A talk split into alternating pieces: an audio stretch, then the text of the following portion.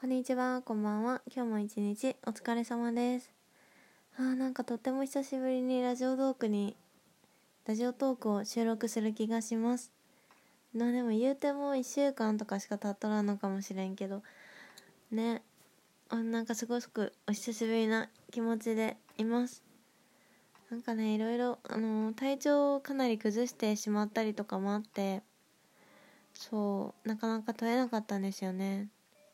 そうなんか喋るっていうことが結構あのカロリーを使うので ちょっと優先順位が自分の中で下がってしまっていました。でもねすごい楽しいのでラジオトークは。あのやめることは多分私はもうしばらくはないです。えーっとまあそんなことはさておきあの台風が大きい台風19号ありましたけど皆さん大丈夫でしたかね？これ聞いてくださってる方がどこに住んでるのかっていうことがあんまりわかんないんですけどでも関東に住んでる方が結構多いんじゃないのかなって思っててなんとなくね。だからその川の近くに住んでいらっしゃる方とか大丈夫かなって思っているんですけどあのもしねなんか被害とか遭われてたりしたらとても私も悲しいです。ね大丈夫かな？ちょっとわかんないんですけど。大丈夫だといいなはいというわけでちょっとさておきあの本題を今日はね本題はまあゆるっと話していくんですけど遠くは行こうかなって迷ってるよっていう話を取ろうと思ってて、まあ、でもそんな感じでやっていきたいんだけどまず差し入れを紹介していきたいなと思ってます。なんかもう本当になんかグダグダだ。なんかダメだ。なんか1週間撮ってないだけでね結構なんか忘れる感覚が。でね。あのその差し入れであのメッセージをいただいているのであの読んでいきたいなって思います。2通読んでいくね。えっと本当にメッセージあの嬉しいです。ありがとうございます。あのこれねあの1週間以上前にいただいたメッセージなんですけども2つとも。あの1週間以上前に私もそのもらった直後に読んですごく元気をもらいました。嬉しい気持ちになりました。そのわけで紹介。えっとリスナー A さんからです。とこれは、えっと、私が学校のカリキュラムにメンタルケアを入れたらどうだろうみたいな話をした時の回ですね。と読みます。聞きました。メンタルケアを義務教育に入れるのいいですね。チャートとかで自分の状態を知ったり、ワークとして理由を探して書き込もうとか、こんなことをして気を紛らわそうとかやりたいですね。マニュアルがあることが安心感やイライラの干渉につながる気がします。ということで、ありがとうございます。えっと、私もなんかねあのあの回結構好きだったのでこうやってメッセージいただけたらすごく嬉しいです。なんかさあの私は全然漠然とねの学校のその子供の時代の時から自分のメンタルとちゃんと向き合い方をあの学んでいくっていうのできたらいいなって思ってただけなんですけれども、えっと、この方はなんかすごくあの具体的にしかもちゃんとプロセスをなんかちゃんと得てというかだからまずさこのチャートで自分の状態を知るワークで理由を探してみる。で解決策としてこんなことをしてその気を紛らわし方自分の感情のそういうものを学ぶとかそういうちゃんとプロセスを 構想してくれててなんか面白いなって思いました。なんかさ私のラジオトークをさただ聞いてくれるだけでももちろん十分嬉しいんですけれどもなんかこうやってさなんか私の考えを聞いてさらに深掘りしてなんか煮詰めてというか噛み砕いて煮詰めて うんそうやってなんかその人その人の中であの思うことがあると思うんですけどなんかこうやって煮詰めて考えてくれることがなんか嬉しいしそれを伝えてくれること考えるだけじゃなくて伝えてくれることとても嬉しいなって思いました。なんか言葉足らずでごめんなさい。嬉しいということです。はいじゃあ次。もう一つ。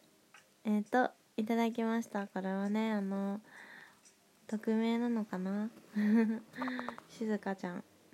といつもめちゃ共感って言いながら聞かせていただいてます。最近気分が沈み気味だとおっしゃっていたので元気の玉を送ります。これからも楽しみにしてます。ということで。いや本当にありがとうございます静香ちゃん。えっと静香ちゃんはねじゃないラジオっていうラジオをやってるラジオトーカーの子ですね。と元気の玉をねくれたんですよ。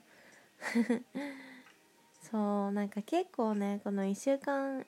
以上前からあのメンタルがなんか結構落ち込みの時期だったのでそれをね多分ラジオトークとかでも話してたんでそれを聞いたりして多分ツイッターとかでも見てくれてたのかな。そう。元気の玉を送ってくれてなんかすごく可愛い すごく嬉しいこういうシンプルに本当に元気がもらえました。なんかこういう類のメッセージって本当になんかふとなんか辛い時とかも思い出して見ちゃったりとかしますね。なんか全然何でもない時でも元気をもらえるものだったりする。なんかこういうのをなんか自分がもらったりするとあ私もなんか応援してる人というかそのなんか自分がすごく興味あるなっていう人とかにこうやってメッセージを送りたいなって思いました。なんかその人がちょっとなんか大変そうな時とか応援したいなってめっちゃビビたる力なんだけど私からは。でも私がもらった側で思うにはすごく大きな力だなって思うので